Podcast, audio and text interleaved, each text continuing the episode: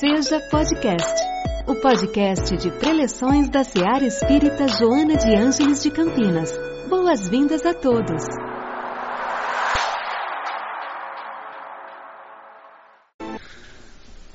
Primeiramente, como nós sempre fazemos, gostaríamos muito de agradecer à irmã Joana e seus assistentes, né, por todo o carinho, pela recepção que dá a todos nós todas as semanas. E também ao meu amigo, querido amigo Chico, que semana passada, em função de um afastamento momentâneo, ele me ajudou, como sempre, desse coração maior que ele mesmo.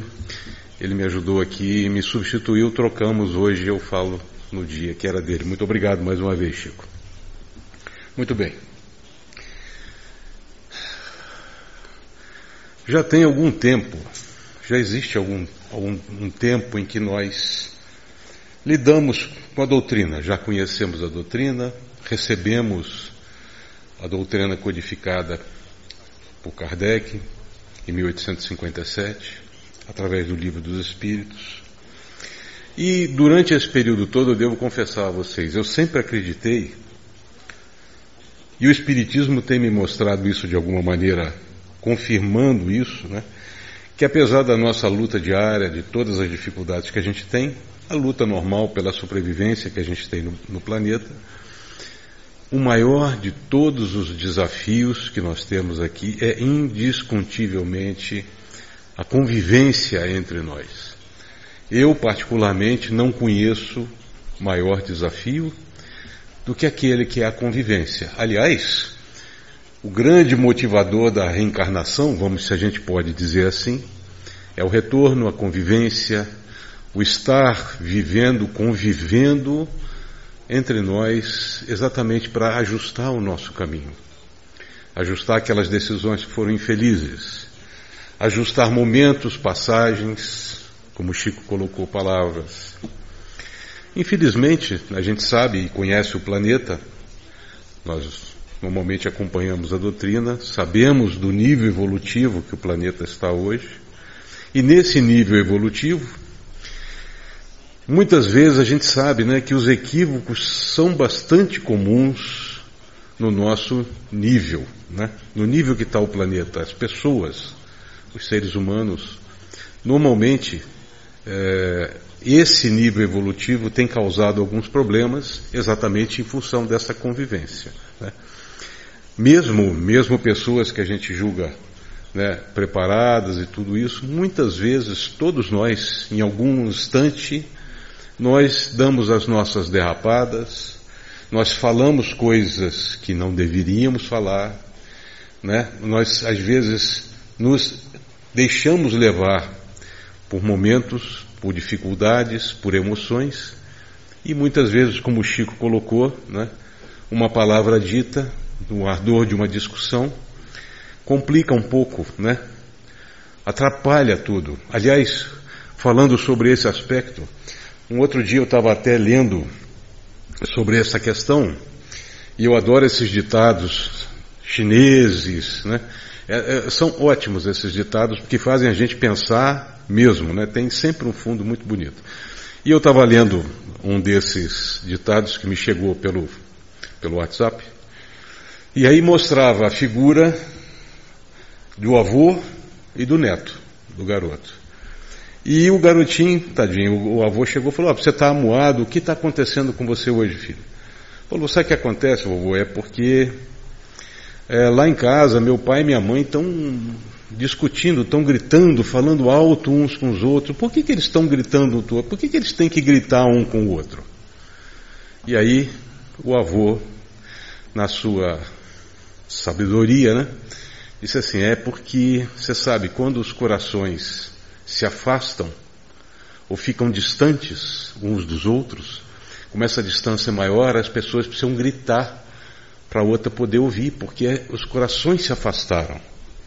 Quando nós estamos pertinho ou estamos bem com uma outra pessoa, não precisa falar alto, a pessoa está perto, a gente fala mansamente, com carinho. E essa figura, essa imagem, é exatamente o que acontece no dia a dia da gente. A gente se deixa às vezes levar, né? E por essa figura a gente acaba se afastando. se envolvendo com algumas situações e deixando com que essa separação de palavras infelizes, malditas, é, incorretamente ditas, né, atrapalhem a convivência, a necessária convivência. Aí o, o rumo tem que ser corrigido novamente, e mais tempo se gasta, e mais consciência, e muitas vezes nem se tem tempo hábil de corrigir tudo isso. Essa página da irmã Joana, muito bonita, que ela chama de uma paga de amor, nada mais é do que uma roupa que ela coloca modernamente sobre aquilo que Jesus falou para nós quando ele esteve aqui, que é pagar o mal com o bem. Exatamente essa o, o teor da nossa conversa de hoje, do nosso, da nossa é, nosso estudo, da nossa preleção de hoje. É exatamente o pagar o mal com o bem que foi ensinado por Jesus quando ele esteve aqui, né? Para quê? Para mostrar aquele novo tipo de pensar. Em vez de bater ou levou, de ser imediatamente responder de uma forma incorreta, não. Ele disse, falou, não, pague o mal com o bem. Se alguém te fez mal, pague com o bem, quebre essa corrente negativa. Essa corrente negativa não pode seguir. Se você conseguir equilibrar essa situação, né, de pagar, sempre que você receber alguma coisa negativa, pagar o mal com o bem, isso vai se corrigindo e vai se diluindo. Isso Jesus nos disse há dois mil anos, quando ele veio aqui, para mudar o estado de coisa que naquela época era simplesmente esse. Ninguém ouvia desafio, bateu, levou. Né? E ele veio mudar tudo isso aí.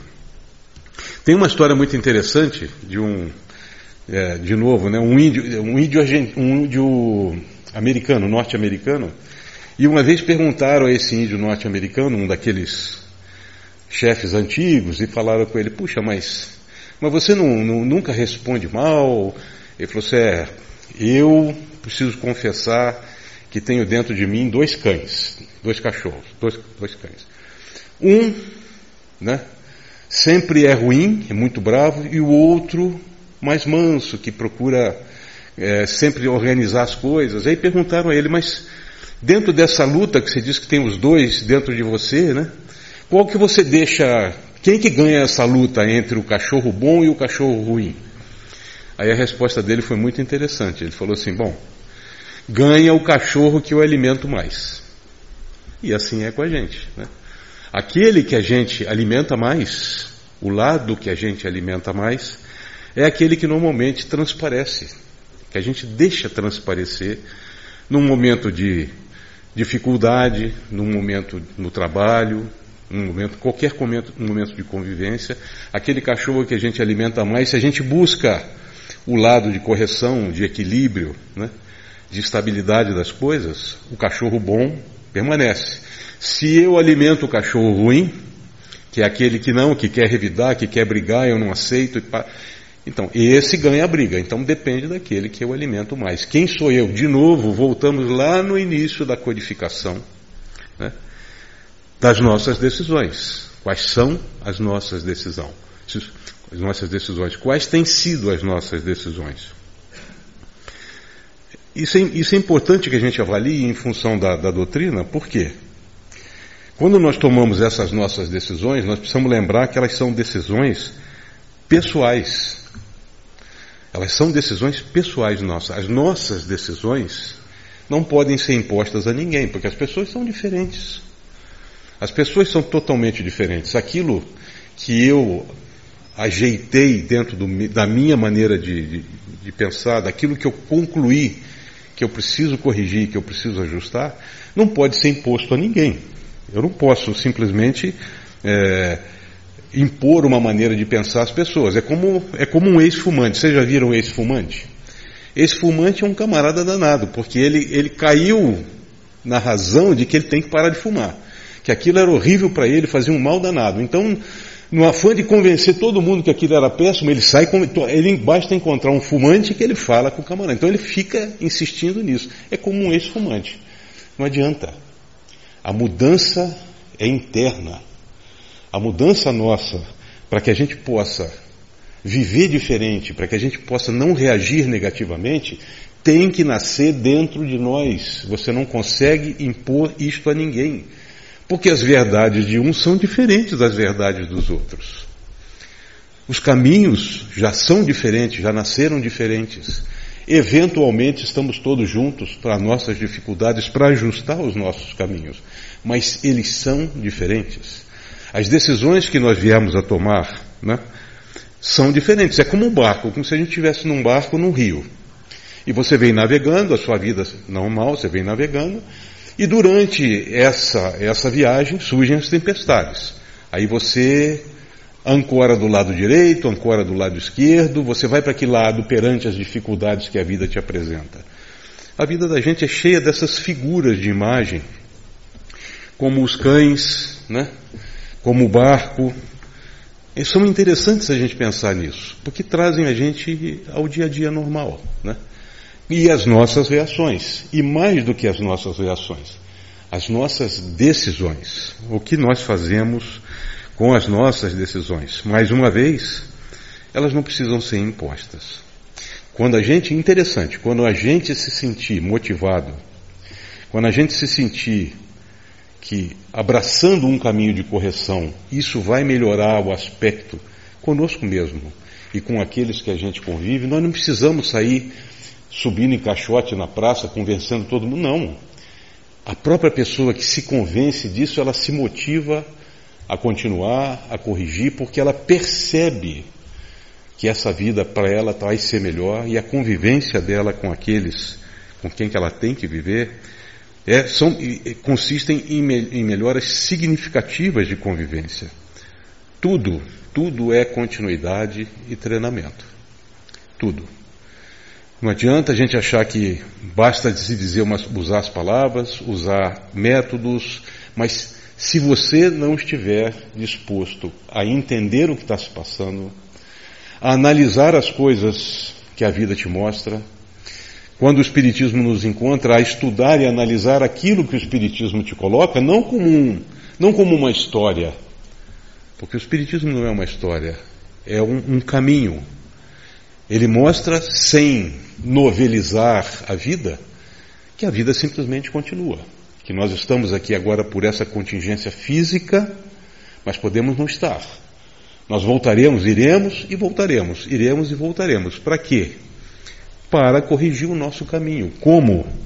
Melhorando. E como se melhora? Respeitando as pessoas, respeitando a si mesmo, respeitando o planeta, respeitando a vida. Respeitando. E não atacando, sendo intransigente. Né? Isso, isso não é solução.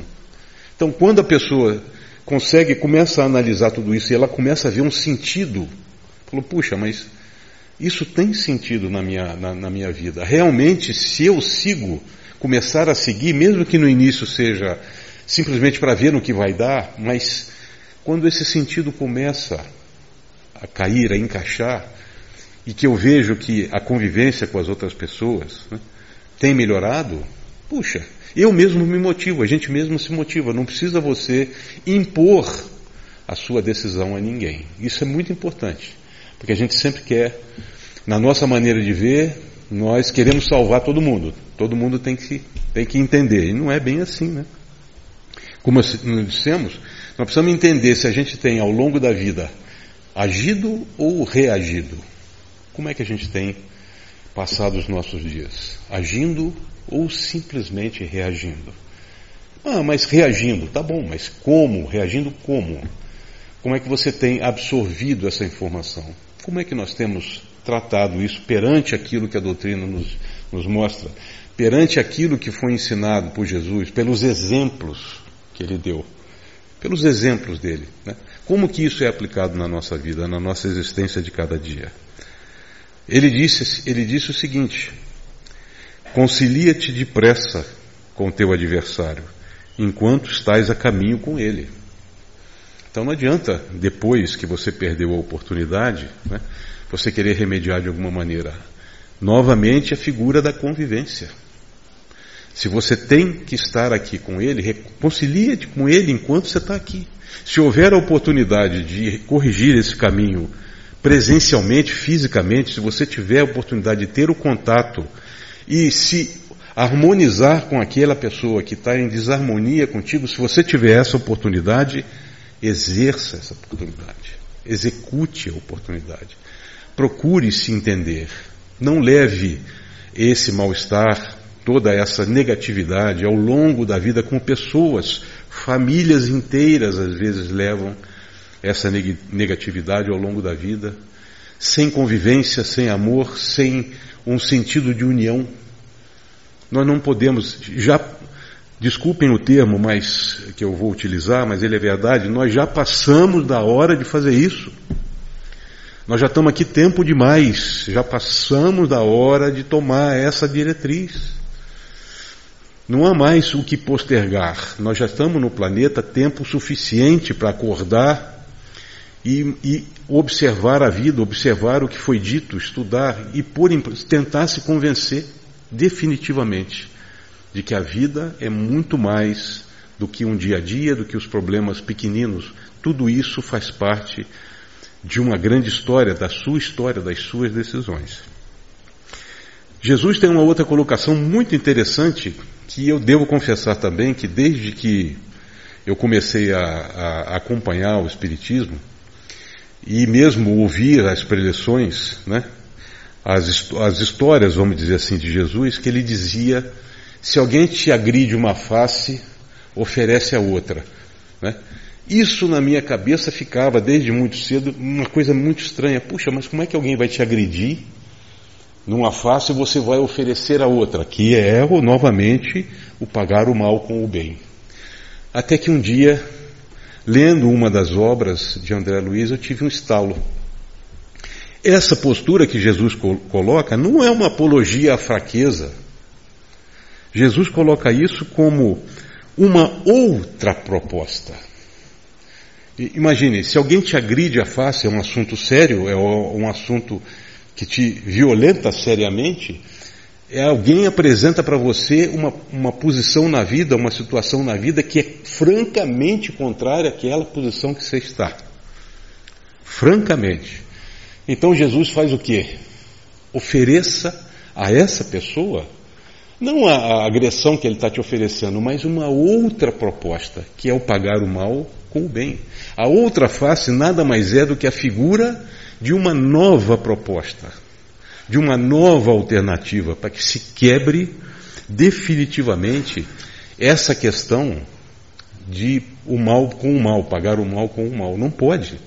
É pagar o mal com o bem, corrigir o caminho, buscar sempre o equilíbrio, desenvolver aqui tolerância, paciência, procurar entender o que os outros estão dizendo, né? O que, é que os outros estão sentindo. E a gente, é, a gente é, é muito levado nessa linha de raciocínio ainda é muito, muito da nossa evolução ainda. Né? Nós estamos, é incrível, gente, mas a gente está sempre disposto a fazer com que as pessoas entendam as nossas reações, ou não? Nós sempre, na nossa convivência, a gente está sempre procurando fazer com que as pessoas entendam a atitude que a gente tomou. Mas quase nunca a gente procura entender a atitude das pessoas para com a gente. Isso é comum. É comum no nosso nível de evolução. Parem e observem. Nós sempre temos justificativas, sempre temos alguma coisa para explicar ou justificar, né? para que as pessoas entendam o que nós estamos querendo dizer. Mas raramente nós paramos para entender a dificuldade das outras pessoas. Nas mínimas coisas, percebam só. E isso são coisas que esse estudo da irmã Joana, o que Jesus colocou, esse sacode é exatamente para a gente acordar. Nós não estamos aqui pura e simplesmente mais um dia, nós estamos aqui juntos para mudar a nossa história. Não existe só isso aqui, acabou, morreu, acabou. Não, a vida vai continuar, ela continua viva, atuante. E você decidiu errado, decidiu torto, você precisa corrigir. Não tem saída. Isso é lei, é lei. Se você desfez, tem que refazer. Não tem jeito. Senão você não corrige o caminho. Uma outra figura que eu gosto muito, né? às vezes a gente até comenta aqui na casa, o Dalai Lama. Quem não conhece o Dalai Lama? Né? Eu até treinei para guardar o nome dele esqueci, porque o nome dele é complicado. Né? mas eu não, não consegui guardar. Mas ele tem uma frase que eu achei sensacional e eu, vocês vão me permitir dividir com vocês. Ele, olha o que ele fala. Aprenda a dizer o que te incomoda quando está incomodando. Não quando você não aguentar mais. Olha que interessante ele falando isso. Só, só assim você vai poder dizer tudo com as suas melhores palavras e não com as piores ofensas. Sensacional. Ou não? Sensacional. Né? Se alguma coisa te incomode, você não precisa sair brigando com todo mundo, mas se alguma coisa te incomode, diga enquanto é possível e não quando não houver mais jeito. Aí você consegue argumentar com as melhores palavras e não com as piores ofensas. Eu achei muito bonito, muito bonito e é, é típico dele que é uma, uma pessoa especial realmente, né? Então, gente, viver, viver exige esforço, persistência e contínua avaliação. É o vigiai que Jesus colocou. Ele não usava as palavras, vocês sabem, puramente. Mas o orar e vigiar, o vigiar é prestar atenção, avaliar o que chega para você. Como chega? Qual é o contexto nesse mundo que nós estamos vivendo com tanta dificuldade? Tão, tão, eh, tão dividido em todos os sentidos. Então é muito mais importante, às vezes, a gente pensar que não é só importante tomar o lado A ou B. Muitas vezes nós precisamos pensar como é o melhor caminho para integrar o lado A com o lado B. Como para que todo, todos nós saímos equilibrados de uma situação como essa, porque definir por um lado ou por outro é a mesma história do barco. Se você pegar um momento de decisão infeliz, você pode comprometer novamente tudo. E assim vai. O aspecto pessoal, o seu trabalho, o seu país, a sua vida. Então, viver, gente, viver não é fácil. Vocês sabem disso muito bem. Por isso mesmo a doutrina codifica que o fundamental é a gente conhecer a gente mesmo. Só assim nós vamos mudar as nossas decisões. Né? Se a gente continuar pondo os nossos pensamentos em quedas, o que, que vai acontecer? nós vamos continuar caindo. Se a gente continuar pensando na fraqueza, nós não vamos conseguir levantar e caminhar, gente. Isso, é, isso aí é natural. É a nossa vida, é a nossa existência. Onde a gente colocar a mente, aí nós estaremos. É fácil? Evidentemente que não é fácil. Para isso nós estamos aqui novamente. Para chegar à situação e tomar a decisão. Ainda não conseguimos ainda. Deus não tem pressa mas continue. Busque, busque analisar, busque pensar, busque corrigir. Né? Busquemos os nossos fatores de, de progresso, gente. Pensemos nisso. Pensemos na, na melhor maneira de viver, que não, não é tão fácil assim. E lembremos que, mais uma vez, Jesus disse que Ele não nos deixaria órfãos através de toda a assistência que Ele nos dá, dos espíritos de luz, das nossas casas, daqueles que nos acompanham, daqueles, daqueles irmãos que concordaram em vir aqui com a gente para nos ajudar na nossa caminhada, esquecendo de si próprios, simplesmente para nos dar apoio. São coisas que a gente passa no dia a dia e a gente não para para pensar. Não para para pensar. Às vezes, quando escreve a preleção, é que para para pensar, mas é verdade. A gente precisa ler, entender o que foi dito, para saber que há muitos irmãos que estão conosco, muitos que ficam felizes quando veem a nossa, a nossa correção de rumo, sem agressividade, sem maldade. Né? Isso é muito importante. Lembremos, lembremos, para a gente terminar do nosso, nosso período mais curto de preleções, Lembremos de uma, duas colocações que a irmã Joana faz num livro dela, que é sensacional, como aliás todos são. Aqui não vai puxação de saco para a irmã Joana, não, é porque são bons mesmo, todos eles. Esse especialmente, eu recomendo a vocês que leia Dias Gloriosos. São os dias atuais, dias gloriosos. Olha o que ela nos diz. Olha bem, a arrogância é trava no processo de crescimento espiritual, enquanto que a simplicidade de coração O que é simplicidade de coração? Quem define a simplicidade de coração? Enquanto que a simplicidade de coração e o interesse por aprender sempre constituem alavanca de propulsão para frente e para cima. Arrogância, de que serve a arrogância? Do que serve?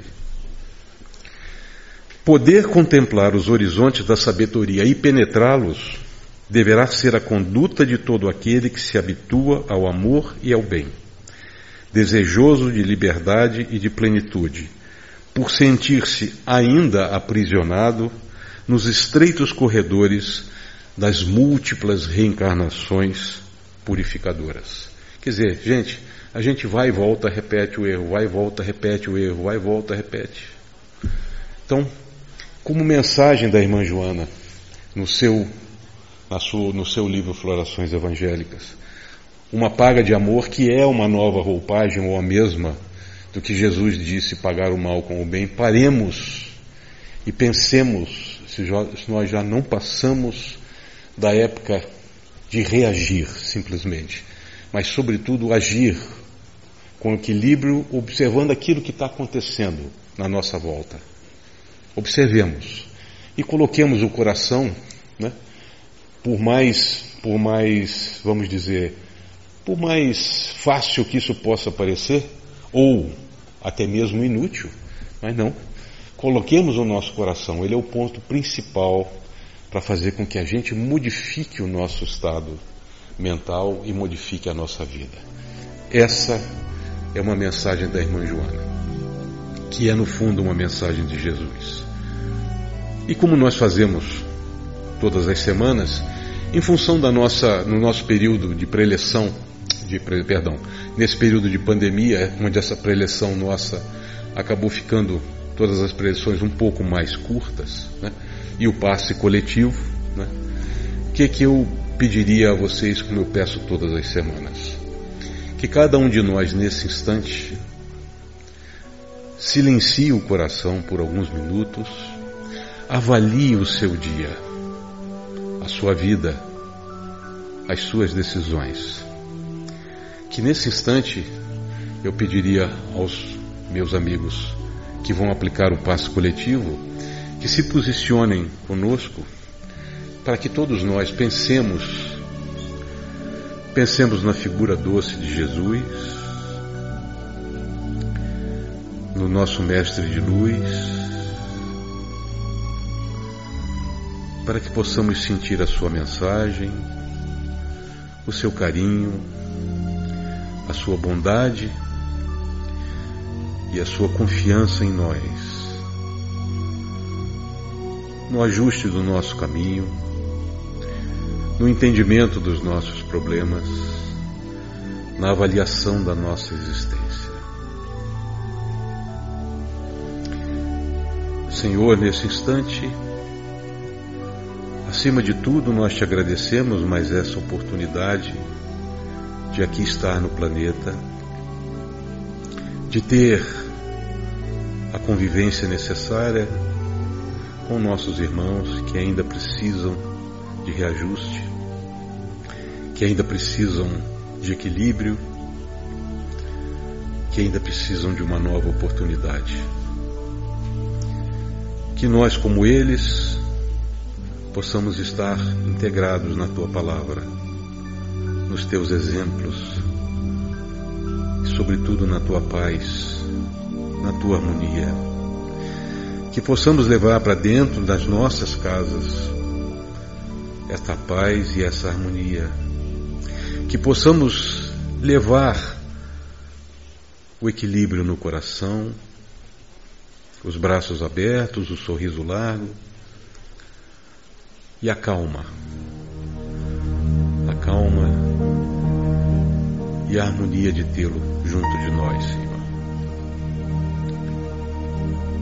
Nesse instante agradecemos também aos nossos amigos espirituais dessa seara de luz da nossa querida mentora Joana de Ângeles. Tantos irmãos, tanto trabalho, tantos que torcem por nós, tantos que esperam por nossas reações, por nossas palavras, por nossas atitudes. Obrigado por, apesar das nossas deficiências, acreditar em nós, estar sempre conosco, por sempre estar conosco no caminho, para que possamos seguir em frente, seguir as palavras e os exemplos de Jesus. Muito obrigado. Que a figura branda do Mestre encha os nossos corações e nos acompanhe para as nossas residências, para que amanhã comecemos mais um dia e mais uma oportunidade de ajuste e de paz. Obrigado, Senhor, que esteja sempre conosco. Que assim seja e que a tua luz nos acompanhe até as nossas residências. Uma boa noite a todos. Que Jesus esteja nos corações e nas palavras de todos.